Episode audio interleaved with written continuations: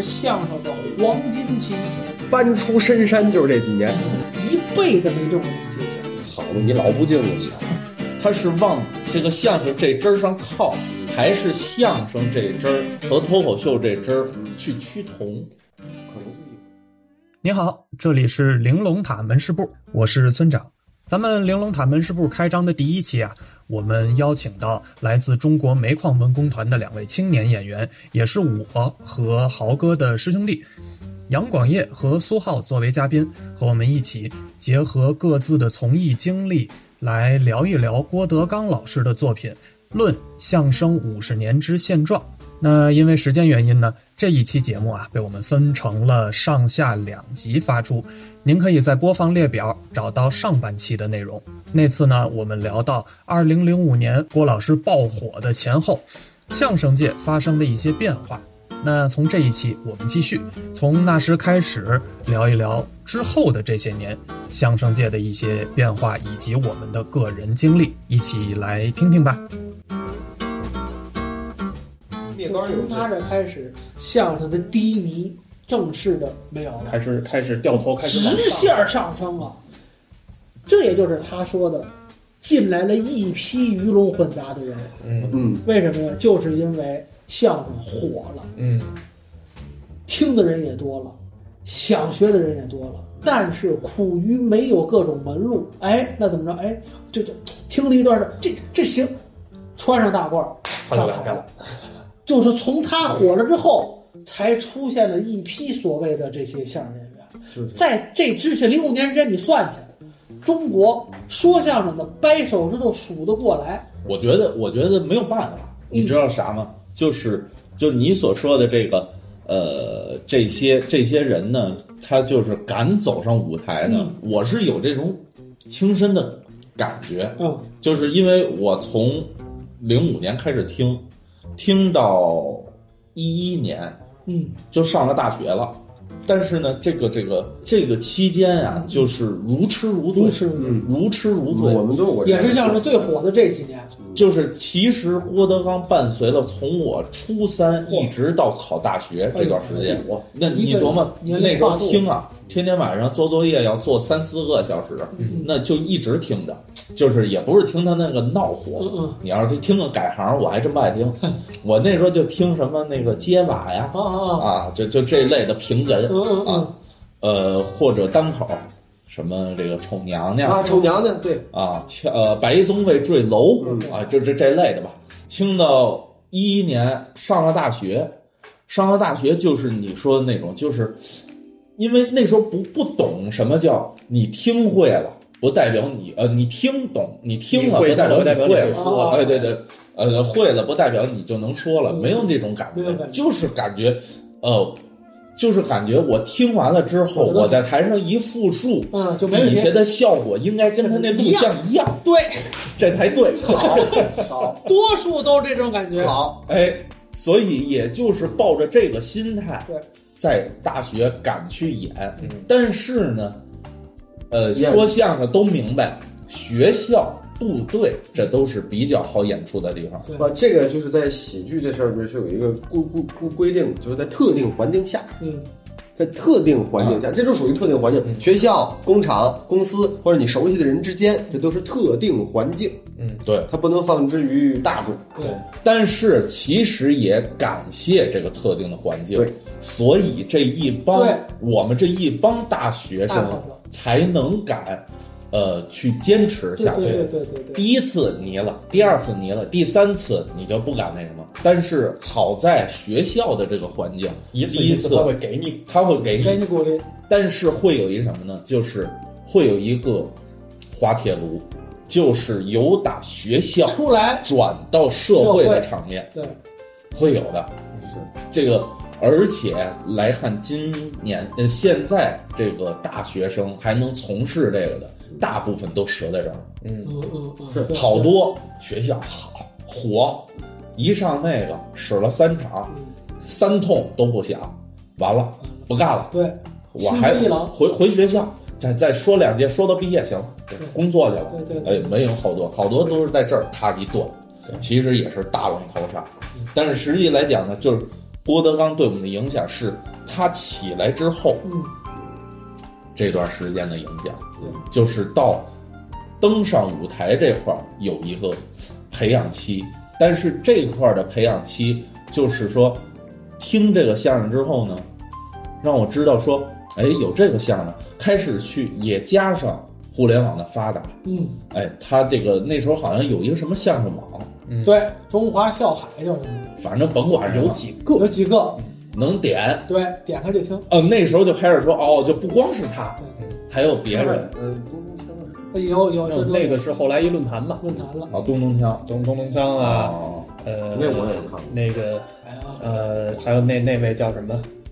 谁呀？耗子招笑老师，哦哦，耗子招笑，就他们那一帮。王自健那大了，对，在在在那个论坛里面。啊会有这么一些，其实还是呃依托了互联网对这个对走进了各个家庭，对对让相声可能从一个嗯本身它在就是叫线下或者叫剧场里面嗯其实挺困难的一个状态，对，被更多人看到了，对，然后反推了，让更多人回到剧场里去听。呃，对，这个就引申到什么了？就是天津的相声园子，这是一个特别明显的例子。嗯，我零三年刚去天津进相声园子听的时候，多数都是老观众，就咱们现在所谓的老听众，那真是听户朋友听户朋友老老听户，呃，尤其在燕乐的时候，那个园子很旧，是桌椅板凳也很旧，那屋子很黑，舞台也小。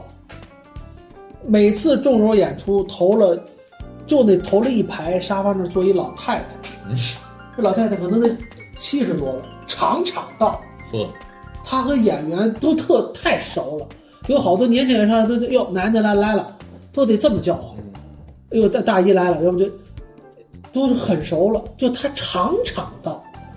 燕乐的票更便宜，燕乐票最贵的八块钱，往后六块，给我们那个学校来的孩子定价三块钱一张票，嗯，哦，半价。会就是让你们学习。哎，，对，学习就是你去多听嘛。挺豁嘛，那时候就我零三年到零五年，相声天津的相声园子最多就是名流、中华曲苑，后来还关了，中华曲苑、天华井、哦，哦，名流，嗯，就这几个。那后来了，名流完了，呃，名流就是零五年了，嗯。零五年了，零四年开始零五年了，再往后燕乐就没了，嗯。就剩开始名流开始火。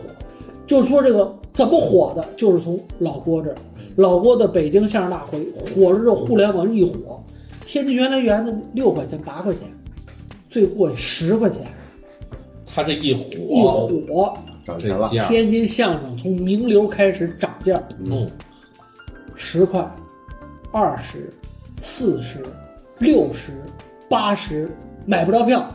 哦，八十提前一星期都买不着票，一百二，后来包桌，哦，你知道，就是他说的这几年期间，我我不提名道姓，嗯，天津籍的很多相声演员，买房置地就这几年，没错，嗯嗯，没错，对，挣钱也是这没错。几年，，搬出深山就是这几年，哎，办红太阳照进苦从家这快板节目叫搬出深山，就是这几年。我说那时候零几年，零三到零五这这一天恨不得赶多少场，我身边的，你你像你你认识的相声演员，就从天津现在折腾到北京的某些相声演员，嗯第一桶金、财富积累就是那几年。就那几年，他们一天能演十场，哎呦，一场最高分能劈出二百多来，那个年头，那年头啊。一天啊，一天十场，好家伙，南开区就买房子了。他们一天要赶好几个那时候房价还没起呢，没起对呀。天津啊，还是我就说老先生，我刚去曲校，老先生他们演一场，演完之后这点钱能算得出来。嗯那是零几年，零五年之前，从老郭火相声火了之后，带来的变化，这帮老先生这实生，话，嗯他们按份儿的，啊，他们老先生份儿就高了。嗯老你想年轻的都能一个月挣好几万，这帮老先生虽然说又确实身体力行赶不动那么多场，但他份儿高啊。对，背着抱着一样沉。那是老先生，我说句大不敬的话，他们一生当中最辉煌的 好嘛，你老不敬了你。实话，天津的好多相声演员没有挣过那么多钱，是，嗯，对，一辈子没挣过那么些钱。恨不得就是呃，德云社火了之后，嗯。在北京雨后春笋冒出的对。那些园子的时候，那时候卖的价儿也高。嗯，你包括嘻哈，他不知道，他不知道，他在天津对对？吧？那时候也贵，我来了，我来了，我零五一百多、二百多一张票。那那就后来了。但我刚刚我说这对不对？嗯就是天津籍的很多线儿不提名字，只提名道姓都不说，很多人改善家住房环境，就是那那就是那几年，就那外地的天津来到天津北方区学校上学的孩子，甚至都攒了很多很多钱买房哦。从零六年开始，一演的地儿太多了，缺一人。二年这六年是相声的黄金期。我在天津园子演过最惨的时候什么呀？演了一个月三场，嗯我拿到了十块钱，份儿批到十块钱。当时我们那个真是老婆说那零几年时候那听相声都是老老老年人，我们最多真演过两个人的时候，我们后台还八个人呢，前面就俩。那真说一半就就我们都乐了，说实在的，我告诉你，咱一块儿乐。你说的这个就是现象。嗯，当这个时间段的时候，嗯，我们在老家，在山东的济南，其实也组建过小院子，哦，就是小剧场，哦，用的是当地剧团的场地，嗯，干了一年，整整一年，赔了，没有，哦哟，没有，并有没收场租。呃，有，很微薄。当然，就我那会儿还不是主要的参与者，嗯因为我那会儿就是学校学生，我只能去帮忙。呃，报幕也干，唱头唱快板也干，偶尔实在缺场子说场相声也干。但是那个时候确实就是这样，就是这一年最开始的时候是不太好的，但是经过当时的这种大的社会背景下，说白了就是，就是相声整个的关注度高了，嗯，大家都爱听相声。这个时候我们那儿也是个小剧场，都起来了。周五晚上，到最后就能保证，只要一开就是六成座。哦，然后搞点大活动，演员多的来一点的时候，那甚至就满堂。到年底或者是搞个大活动，就是请的演员、名演员比较多的时候，甚至家走走廊里全是人。嗯，那时候我也赶上了，但后来因为种种原因，那剧场就停办了。所以这是现象级的，现象级这确实是社会现象级的，整个社会都变了。来北京之后，就去了北京周末相声俱乐部火城啊，对，东城，那是零五年末我来北京，就是俱乐部算是刚开第三年的时候，对，第我去的，零二年开的，呃，零二年开的。嗯我那时候去了之后，那时候感又不一样了，嗯就是天津园子的氛围和北京相声剧剧场场的的氛围嗯截然不同。对，这是城市背景文化的城市文化的这这不是谁文明谁高谁都不是，对，任何的这种区分都没有，是社是城市背后文化不一样所导致的截然不同的现象。对对，它才导致的这个地方的人的哎表现出来的这个这个所有都不一样不一样性格，所有都不一样。就他的笑的都不一样。对嗯，对，你要在天津同样一块活，你在天津使完，可能效果不是特别的大。但你当时要是在北京周末相声俱乐部使一场，你要真是按使好了，真是山崩地裂。当时的观众可能确实那都是都是纯花钱买票来的，嗯，他坐进去真就是为乐来的，嗯，那个感觉真的不一样。再加上当时他那个不是现在是那种阶梯式，是个坑，啊。下面是和咱在就是丰台那个目前剧场那感觉似的。嗯嗯嗯，哎也也改了，当时，但是也改了。原来的那种，就是一排一排坐，嗯，那个感觉不一样，那个氛围，就现在你看网上 B 站里很多老的那种俱乐部的那些录录像的观众的感觉氛围，就那什么的，就是它整个这个在剧场里对它是聚气儿的，聚气儿的，台上台下它是一体的，对。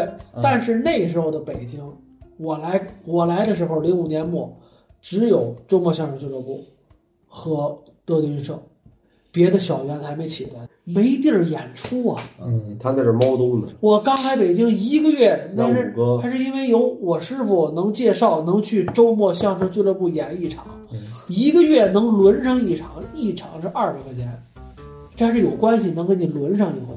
很多你挤不进来的，你压根儿你就半年都排不上你。那时候咱这演奏什么人？李金斗、嗯孟凡贵、刘洪怡、嚯嚯李家存，您别霍了，什么孝林、李伯胜，嗯。只要有名的，我我和施正杰同过台，那时候因为他们好多都是这些人来演。这搁到现在都是神仙这啊。那时候我有就是我记得很特别，就是我那是开场，施先生的底，啊，我们演员就站着侧面听。其实那会儿对于这些大师来讲，他们也是正当年正当也也就是正是，呃，艺术艺术的高峰期高成熟期艺术成熟期，再加上观众看惯了电视里的，突然剧场里面对面，哎他们也放得开，观众也放得开，他能把电视上那个缩短的相声完全撑开着说，真的氛围不一样。那也是我第一次近距离接触原来春晚见过的艺术家，能面对面见着面儿，还能听他说，感觉不一样。所以其实归根到底，这门儿就是不管是相声还是呃，其实曲艺吧，它最好的状态还应该是回到剧场，对跟演员和观众面对面对的这样的交流。对，因为他就是那么来的，嗯它就是那么来的，这东西就是干这个用的。啊，它必须得有，必你必须得有这个面对面的感受，嗯隔着屏幕，它是剧场隔着不是那一回事。它的根源就是剧场，就是所有东西都是一样的。你要追它的根儿，它的根儿是什么？它这东西它不是诞生在电视里的，对，它也不是诞生在电台里的。那个时候只是因为那是主要的媒介，我们要占据这个市场，就像今天占据网络这个市场是一样的，德云社占据网络这个市场一样的。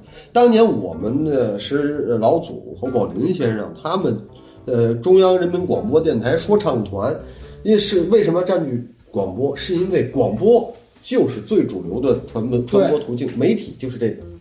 后来电视相声这些先生们，就是因为电视是一流，是主流，主流了。电视艺术是主流。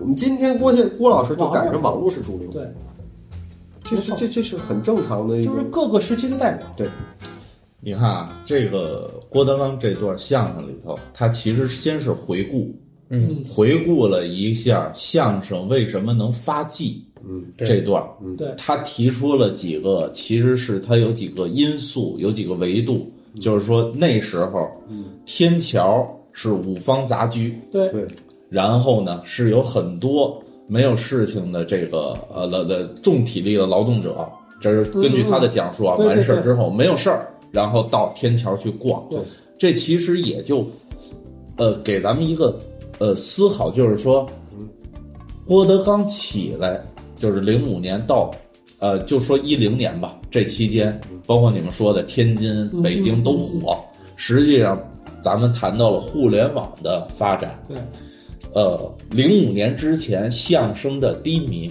但是我觉得不得不说是什么呀？就是零五年到一零年这段期间，这是中国两千年加入了 WTO，嗯，嗯然后这个社会经济大幅度的快速的发展，是的，所以九十年代我要是掏二十块钱看场相声，跟零几年，包括零八年之前，零八年之前是房价还没有起来，嗯，老百姓确实有钱，没有地儿花。零八年房价起来这一波，其实是掏空了一些人的钱包，啊，哎，所以这段时间也给这些人一些消费的机会，它刺激了消费。那个时候我们的社会也是五方杂处，就像一个天桥一样，就是对。各方的人呢都是各种对对对发迹呀，各种呲儿嚓呲儿嚓，这是这就这么热闹的，你知道吗？发迹都呲儿擦了，就说这意思，就跟啊窜天猴一动静，就是这意思，就说这意思。后来就慢慢慢慢社会就变得好像不太一样，就嗯，嗯，它到了一个新的一个阶段，对，必然的，这个有高峰必有低谷，嗯，对。有低谷也必有高峰。这是不能等。挣的大钱的时候，就开始要走下坡路。其实现在你看相声又下来了，嗯。它那个热度已然降下来。对，哎，这块儿就是咱在聊，可能再往后一个阶段。嗯，你看现在这个《中国相声五十年现状》这个作品，首演于零五年。嗯，马上要七十年了，啊对呀、你马上现在又过了十几，将近二十。将近二十年，哦眼瞅就二十年20，对吧？七十年，你在这十几年间吧，嗯其实作为呃从业者，或者作为我们这个从爱好者到这个所谓业余演员的这个过程当中，你们又看到了这个咱们相声又又有什么样的变化？尤其是我觉得就是明显感到变化的，嗯。我觉得是一四一五年开始往后嗯，这段时间，就这个热度会有一个收，对收了。它也在热，也在热啊然后会收，因为这个时候就是电视传媒，它由这个电视的节目、电影的节目，它转向综艺了，对，嗯嗯，综艺大幅度的起来。我们，全民娱乐，哎，全民娱乐，就是说，比如说像这个《欢乐喜剧人》啊嗯，啊，对。我我还真数不上来，哎我也笑笑笑傲江湖笑傲江湖我也不老看啊什么。后来有心人啊啊，，有有。心人，有心人，嗯，有心人，就这几个吧，有新闻的，有新人 有新闻啊。啊，你这就又给听户们增加这收听的门槛儿啊。你这跟马奇那书似的。确实是，其实开始低迷了，嗯，又开始低迷了。这个低迷其实，呃，从我的体感上啊，它可能是呃，又从剧场嗯又脱离开了。对，它它到了什么呢？嗯，视频平台、哎，对对对，对长视频平台和短视短视频频平台信息流了，现在对，尤其碎片化了。很难说有人在愿意坐下来花二三十分钟听一段铺平垫本的太小说，难太长了，太慢了。太长，现在都三分钟读一本节奏太长了，你三分钟一个，三分钟抖音都觉某音都觉着长。嗯，啊。某音，对，那还不如电影儿。都给你裁成三分钟就讲完了。三三集一二三，这一两个多小时电影就说明白了，就真的，其实就又说不明白了。大个旗吧，就是又进入一个阶阶段，就他他到了一个新的新的阶段，没错没错，你说这话对。包括我不知道，呃，广业哥看没看过这个一年一度喜剧大赛？没有，哎，是您您看过哟？哎，这个这个，咱咱们回回头可以单聊一期这个节目啊单聊一期啊真的可以。但是就确实是一年一度喜剧大赛，呃，就是包括脱口秀对，啊，脱口秀出来，然后即兴喜剧，哎，sketch，哎，然后到一年一度喜剧大赛，他把一种可能之前国内很少有人去总结的一种喜剧形式嗯嗯，推出来了。对对对，他呃，脱口秀好多人都说是国外传进来的，或者怎样怎样。不不不，我对这个，嗯，你你你你先说，没有，其实我说啊，就是它是提炼出来，或者是以一种以综艺的形式表现出来了。但是你去看很多东西，跟传统相声、跟这些东西都是通的。我告诉你啊，我给脱口秀定一个下一个定论，您说，这话搁这儿，你看行啊好，哎，过二十年以后你们再看是不是这样嗯，最后就会变成相声。嗯为什么？嗯，我我不他敢，只要出现传统活，对就成为就是相声。只要是有固定的，你知道为什么吗？你知道为什么？这就是我们两个这个观点统一的地方，你知道吗？嗯，中国话，你只要说中国话，你的逻辑和语言模式，相声都已经总结过了。嗯，我非常同意你们说的这个。你只不过换了一种串联方式和使用的方法。对，除非你用英国话说脱口秀，OK，你不是相声，丁广泉，你也成不了相声。他 这轱辘掐了别播，这轱辘掐了别播。不，我觉得这个是是是避免不了对的一件事避免不，了，避免不了。避免不了的一件事。那你你你想没想过，就是二，比如说你说的这个概念，二十年之后，是用不了二十。年，那你说的这个东西，甭管时间跨度有多少，它过了一段时间，它是它是往这个相声这针儿上靠，还是相声这针儿和脱口秀这针儿去趋同？可能就一回事儿。它是趋同。我觉得相声不是自己自顾自的啊直线的往上，什么叫相？此处冷场。这 个什么叫相声？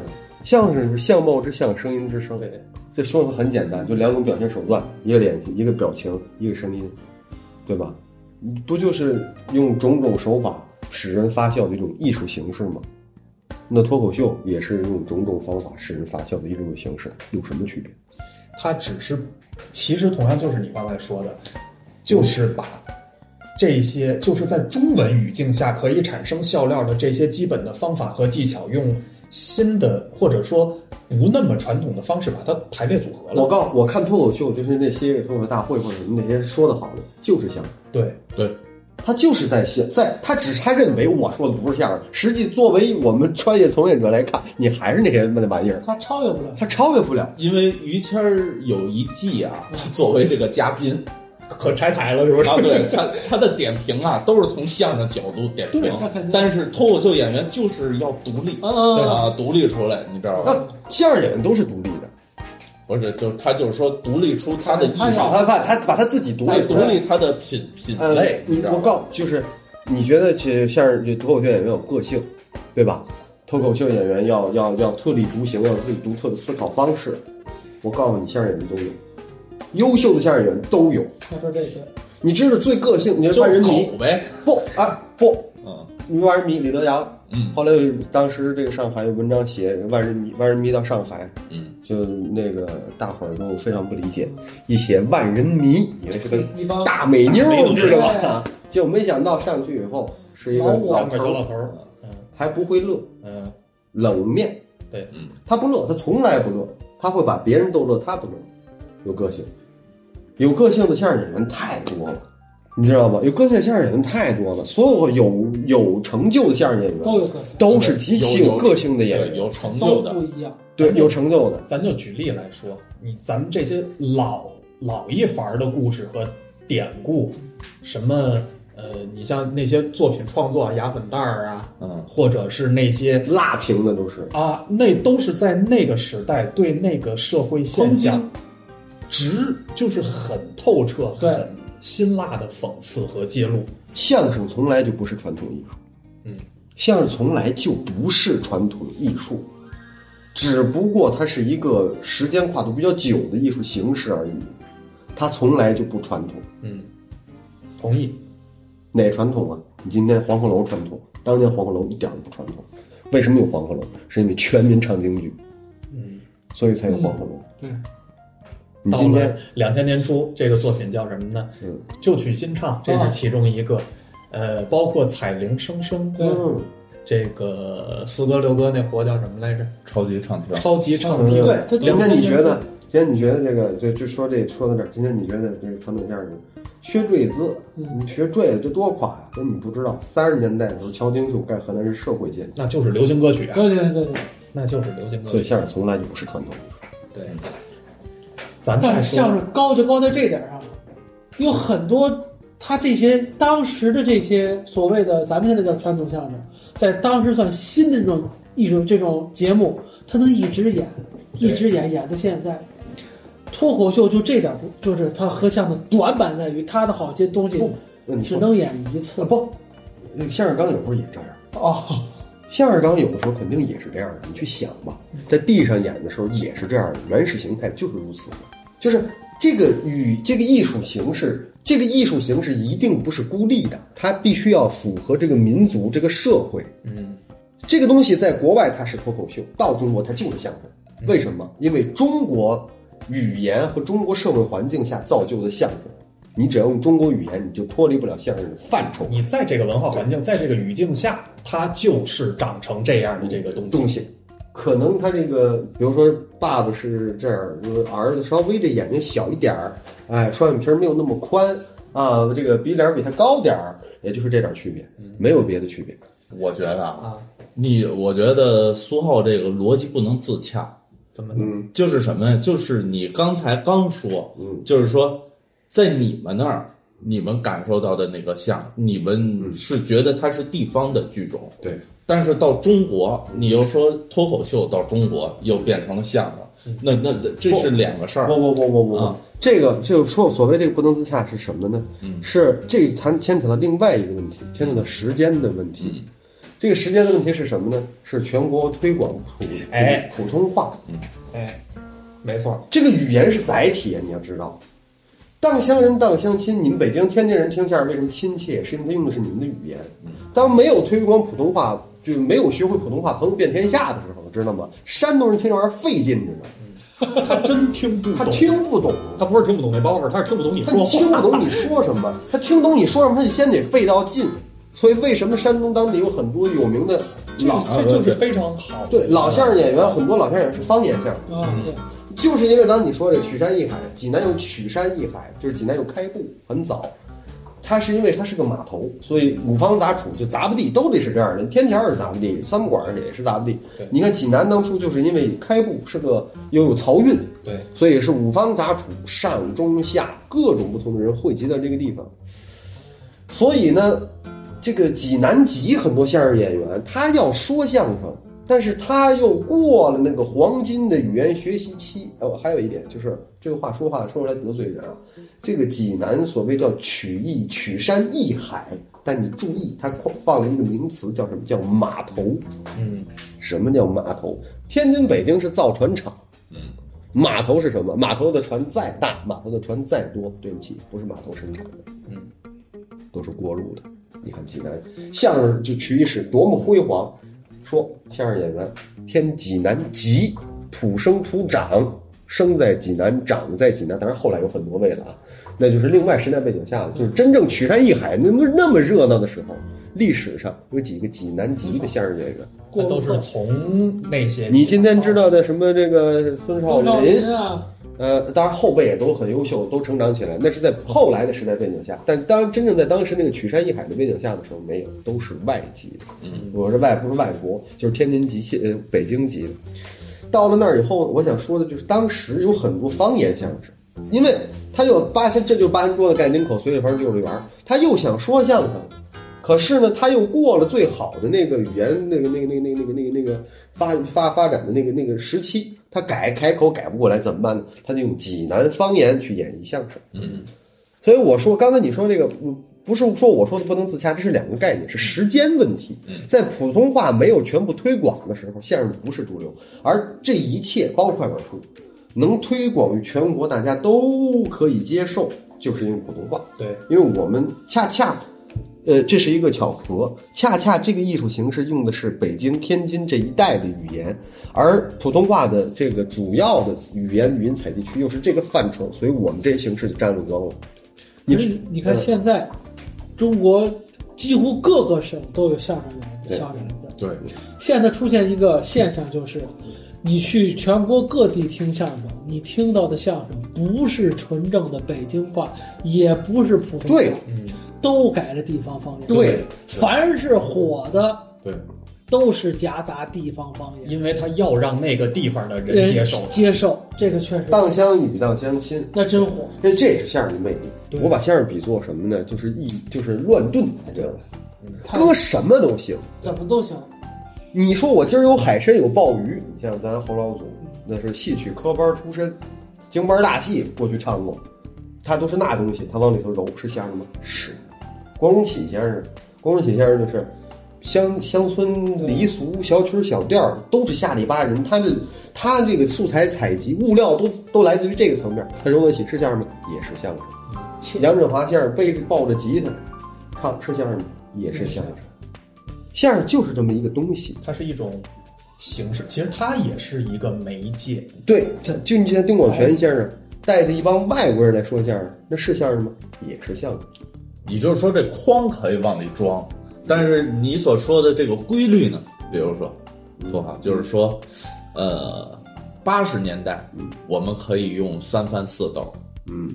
现在我们是不是要三三翻两抖，嗯？一翻一抖，不翻不抖，嗯，这啊，有不翻只抖，啊，这有可能，对吧？这有可能，就是它也是，呃，就是说它还是随着时代的这个节奏，嗯对，我觉得是是，这是肯定的，嗯，对这是肯定的，就随着时代的变化，语言也是产生转变的。我们今天说话的这种节奏、逻辑和思维方式跟当初肯定是不一样的。但是我听一些，比如说八十年代、九十年代嗯嗯美国的那个 cross talk，嗯他的那种嗯，他可能那时候他就是一翻一抖，嗯就不翻直接抖。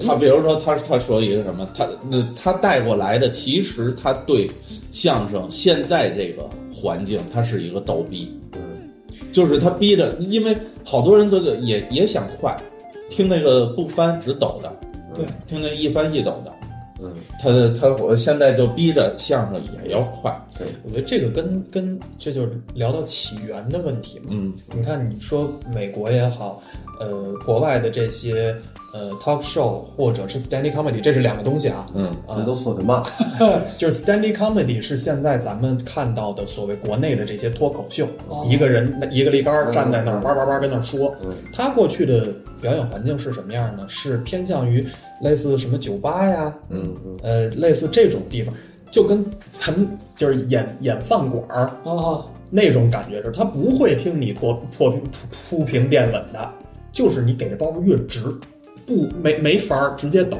嗯，他能接受。One liner，啊，一直接给直给越你直给你你哎他越直，你刚才说这我明白，嗯，就是一句话的包袱啊，是这意思吧？对对对对对，呃，一句话的包袱，就一句话就逮咳噜素上，全是这个。啊，您这听众们可能部分就不知道什么叫咳俄罗罗斯啊有的知道 one liner，俄罗斯可费劲。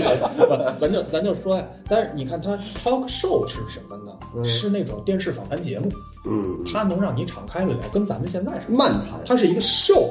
Show 就是这个秀啊，这多八十年代这词儿，它就需要什么？八十年代是黄金年代。引入情境，把你把观众的心思先拽过来，嗯然后再去抛出我的一些笑料、包袱什么什么。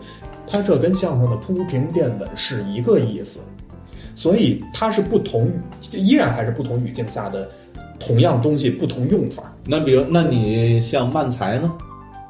它也有它的表演环境啊，慢才一翻一抖，这不节奏快了点儿。嗯，你说落雨跟中国单口相声有什么区别？就是这个慢才，我老感觉啊，慢才跟相声那区别有点这个，一个是演起演唠，一个是板起板唠那种感觉。啊啊你明白吧？嗯就是他那个节奏跟这个相声还不一样。嗯，那那跟社会背景还有他们的语言环境，日本人说话很快的，对，啊日本平民说话就非常非常快的，就不不像中国，他的语速要比中国人快很多的。啊，他着急嘛。同样，那呃，落雨和漫才也是在日本的那个语言习惯和他的语境下产生的一种语言的这种幽默的语言表演形式嘛，嗯，对吧？它都是语言艺术，对，永远是深耕在。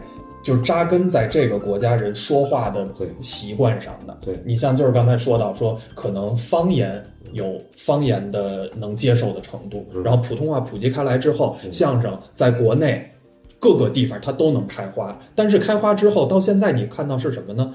呃，把原来普通话为主的这些表演的内容，反而到形成，就是到到融入了各地的这种语言，对，嗯，它形成了一个过程，依然是把自己当地的语言习惯融入到了这个表演形式当中。那你就是咱们圈回来说啊，嗯，就是现在也是过去了，就离郭德纲这段相声已经过去了二十20年，年将近二十年。我觉得，比如说广岳哥、苏浩同志，展望一下相声的下一个五十年，有一个什么想法？我长不了，你长不我了。我也这，你展，你就大胆，比如说五十年之后还有相声吗？我觉得相声应该是还会有，但肯定会发发生一些变化，他，我觉得可能需要一个契机，契机，就是就是再有一个点，对，嗯，其实这个任何的文艺都是这样，都是江山不幸施家幸，他得有这么一个契机，是的，哎，让他能够在现在其实是到了一个瓶颈期瓶颈期，哎，什么时候能有一个东西给它拱起来，对再再能绽放一下，对，他是吧只是，他只是放起来，就有时候它只是这种东西，它不，它它放在那儿了，而不是它没有，不是不对，不可能消失，嗯嗯，它只是放在那儿，不是没有了。就像很多民族血统什么之类的这种东西，你说它消失了吗？没有，它还在，但是它还能看见吗？看不见，但它没有了。它可能化到别处了。这保不齐，这保不齐是未来的一种可能性嗯嗯嗯，啊！但你不能说它没有了，就咱就举个例子，都是说相声都知道这个艺调高腔，嗯这东西现在还有吗？我不知道。嗯，但是相声里面保留了这个东西是一部分元素对对对，它可能会就这意思划到其他的东西。就这意思。你说鲜卑族还有没有？弄不好谁查血统还有鲜卑族血统，就是这种一东西。你说它有吗？它还有。你说它看见吗啊，这有可能。哎，对，其实你要讲现在的相声跟呃解放前的那肯定也不一样，对对吧？对，但是可能可能五十年之后，也简而言之一句话，就是我想说的是，他可能换了一种存在的方式。嗯，换了一种存在的形态，这也是有可能的。也行。我觉得五十年有点长，长，长到就是他们都退休了，嗨，应该二十年就行。啊，对，二十弄刚退弄一个二 二三十年，嗯三十来年，就是他们又要退休，又到了真正艺术的成熟期。老老同志们就指着最后一下，哎，那个时候，就是我就我先别换个形式存在，等我退完休再说。就我的感触就是，我学曲艺学相声是相声的低谷，嗯，我从事这行赶上了相声的高峰。等我正儿八经，你就咱就说的，就是你现在有一些基础了，有一些经验了，到了自由翱翔的阶段，对，反倒又到了相声一个低迷期，又到瓶颈期了。这其实是对你们这一代曲艺人的挑战。对，对真的是，真的这确实是，确实是。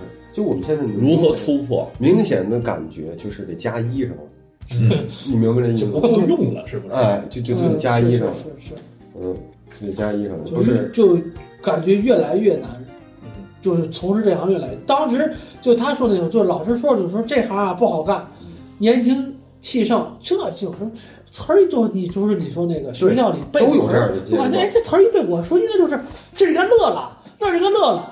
你学校还行，等你一出来一到社会，那真就是越说越不敢说。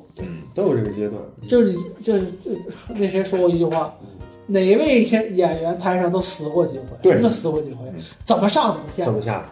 因为这话就是平地抠饼，对面拿贼，他考验的就是面对面临场的这太个。微妙了，太娇嫩了，太娇嫩，真的太娇这嫩了，就是像就跟唱快板一样。男的地娇。娇嫩这词儿很多人说的特别特别就是特别准确，就是你这一辈子一生当中一定有几次就把板儿一劈，我我不演了，哎，对对对，必须得有过这么几次，然后突破这个这个这个瓶颈，就还得再把它拿起来，再重新再把自己奋不顾身的投入到当中，去这就是锤炼自己的过程。这就是我刚才说那个大学那个，好多人一面对社会呢，对腾楞一下，这这 你别说大学，你说这就是相声难不难？不难，简单吧？真挺简单的，有词儿，哎，甲乙一分词儿就是相声，难吗？真难，就纯靠语言让大伙儿乐了。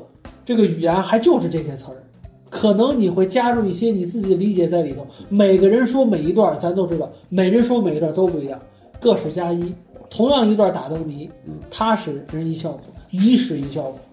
在剧场里，同样一块活，你你这周使完之后，为什么平平无奇对？人下一周是山崩地裂，打击很大呀。对，就为什么说相声这么多炒干厨子都干这个，其实跟炒菜原理是一样的，真的跟炒菜是原理一样一样，就这一张菜谱，对搁多少搁多少搁多少，那个料是一样的，对用的都是就是做宫保鸡丁都得搁醋、酱油、白糖、味味精，就看你搁多少，火候就差那一丝儿。啊，你这个醋搁多了就咸了就酸了，你那个糖和醋比例一对好，鱼香味儿出来了。对，和说相声一样，对，也同样，你你炒这宫保鸡丁，你是铸铁的锅，啊跟那个那个那个这这个这这这什么其他乱换一个什么锅，麦饭石，哎嚯，铁板宫保鸡丁，对吧？你完全的不一样。茶馆、剧场就是不一样。说相声语言确实很精炼，嗯就是从事这这咱说虽然说不算长吧，也二十二年了，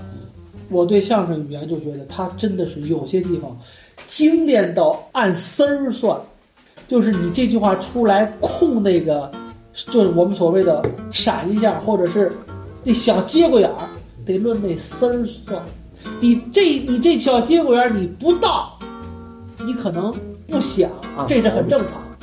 想和想的程度截然不同。那就是你们面对现在这种情况，嗯就是你们没有想过未来，咱不说五十年、二十年、三十年，那时候你们就是没有那种危机感吗？有啊，当然有，当然有为什么？那你们打算做出什么反应？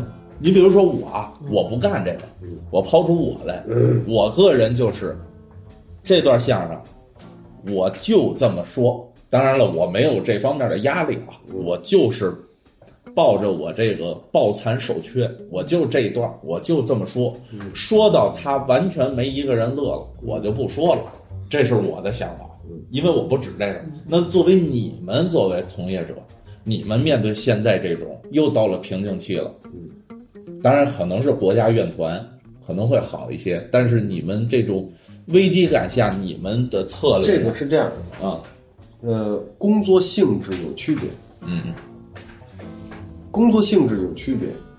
呃，作为我们更多的考虑的是宣传和呃，完成上级的工作任务。不是，那是我我分内之事啊，嗯，工作是工作，这是我的分内之工作事。是工作。那我就是这个东西，它就到我手里作为一种工具，我应该用它去完成我的工作。嗯，对，但是我可能还保守一点，还是传统一些。我认为相声还是要有它的那种语言感嗯和他在舞台上的那种存在形式。嗯，从俩人一捧一逗说话，还是要保持他的这种相声的感觉在里头。那咱俩其实是呃差不多是是一样对。，其实就是那到真有一天，就您说那个，就真就是够瞎了，呃你不要做出改变吗？那肯定会改。就是现在，咱你你你光是就是，但你是是主动的改，你也在还是改等到被动的改不？用不用被呃，动，对，他说这对，不用被动，你在台上就慢慢再改。嗯这是潜移默化的。前一步就是你做，尤其作为你，你要真从事这行的，嗯，他不想，你自个儿就会改变，就得琢磨。就会琢磨。只不过是你的你的这种改变不是天马行空，你不会跳出大圈儿去，你是在你所保存的这个相声的这种传统血脉当中去慢慢改改变。嗯，你还是这么说，但是让他还是尽量去乐，这种东西，啊只要你还干一天，你就不可能不受影响，不可能不受影响。你是潜移默化的，对，对，你都在改。这个此消彼长，就是慢慢慢慢。你怎么让他乐？你得去琢磨。同样的，还是这段子，你你只要翻出你十年前的录像和现在你在使这段，绝对不一样，嗯嗯，对吧？改变了，你自个儿看就改改改变了。对，你觉得呢？就是至少就是多少多少年后，相声，咱都不说它是是死生死的问题啊，嗯，就是它会变成什么样？我个人觉得，嗯，就是可能用不了几十年了，可能这个跨度会更更更短一点儿。呃，可能我们印象当中，这个一个相声专场需要在两个小时，嗯，可能未来我们再去策划一个相声专场，一整场晚呃演出的时候，可能变成一个小时了。嗯你明白我的意思啊？因为它它也跟脱口秀去趋同，嗯它去趋同，所以这个段子可能就六到八分钟嗯啊，赶紧。但是它不像，比如说马三立的那六到八分钟一个包袱，它非密度非常大，能量特别强，然后它也是这几个节目，它也适应了未来这个人的生活的节奏，它要快。我倒觉得未必是跟脱口秀趋同，是嗯。是不管脱口秀还是相声啊对对对各种艺术像我们的生活，像社会整个社会对。趋同，哎节节奏嘛，这是肯定的。哎对对对，之前我是一个比较悲观的一个状态，就是可能某某年之后相声就没了。但是通过这几年，我对呃相声这个表演形式的这个更深入的理解，对于其他不管是喜剧形式还是各种文艺表演形式的接触，我反倒会认为它不但不会消失，反而会变得更加丰富。就是我说的那个，就是它基于中国中文的这个大的语境下，它会衍生出各种各样不同适合在不同地方进行的这个表演型，这个这个语言的节奏和它的风格。开心就好，是开心不重要。开心是人最终需要的一个诉求，对，这这只要这一点不变，无论它是相声，它是脱口秀，还是各种喜剧形式杂糅到一起，对它会活的可能跟现在形式不太一样，但是反而它会活得更好。对对我我我也是悲观，但是我觉得就是不光是这不是乐观悲观，这就是一种态度。你要就是你要活下去，呃，包括是咱们今天通过呃今天这个咱们这个节目，呃有我发现就是广业哥呀、苏浩同志，还有这么一大批就是。确实是打骨子里钟爱相声、热爱曲艺的，呃，这这些人的存在，我觉得相声的明天还是光明的，是美好的。还有就说回来，老郭的影响力还是相当大。对对他从零五年到一二年这段时间，对整个这是一个时间跨度点，嗯，对未来的很多年轻人的影响，不是短短的几年时间。对对对，它到现在依然很对，强的在影响。对，所以说，其实所以说这个相声这个东西嗯，在短时最少二三十年不会改变太多，因为人们这时候的受零五年到一二年这段时间对郭德纲小剧场。相声、大褂、桌子、俩人眼里有俩话筒的影响力太大，深入骨髓。深入骨髓。嗯对，这个影响力一时半会儿消不了。没错。行，我觉得咱今天聊的挺好挺挺痛快的啊，挺透透彻，挺透彻，而且也其实带出了很多我们未来可以去做更深或者更广的这些内容的一些话头。对，跟听户们继续交流的。对了，嗯，我们留一些更多的话题吧，然后留到未来。对，这大家要是确实喜欢我们广业哥呢，苏浩同志呢，我们下一次呢就再准备点好酒好菜。像广业哥呢，就别开车来了啊对对对啊，喝点酒，然后我们再继续我们的节目的录制。好呀，行呗。好的啊那就感谢各位听户们收听我们这第一期的玲珑塔门市部啊对我们这个小节目。也希望大家多多捧场。哎，多关注，给我们弄点酒钱菜钱。呃，那各位听户们，您有什么，比如关于呃这个话题，或者关于相声、关于喜剧啊，您有什么想说的、想问的、想聊的，您都可以在我们的留言区哎留下您的看法。对同时呢，您去荔枝 FM、呃小宇宙小宇宙这些平台上去搜索“玲珑塔门市部”，就可以找到我们对，再重复一遍啊，玲珑塔门市部玲珑塔门市部。啊，好，我是村长。呃，我是星马豪，我是杨广业，我是苏浩，那各位，咱们下期再见，拜拜，拜拜拜拜拜拜，再见吧干一个拜拜拜拜。哎，好好好，把这录下来是吧？哦，这就三遍。他来，现在起塔玲珑，应该起音乐，这是是 BGM。应该起音乐，噔噔噔，一噔噔滴噔。哎，人肉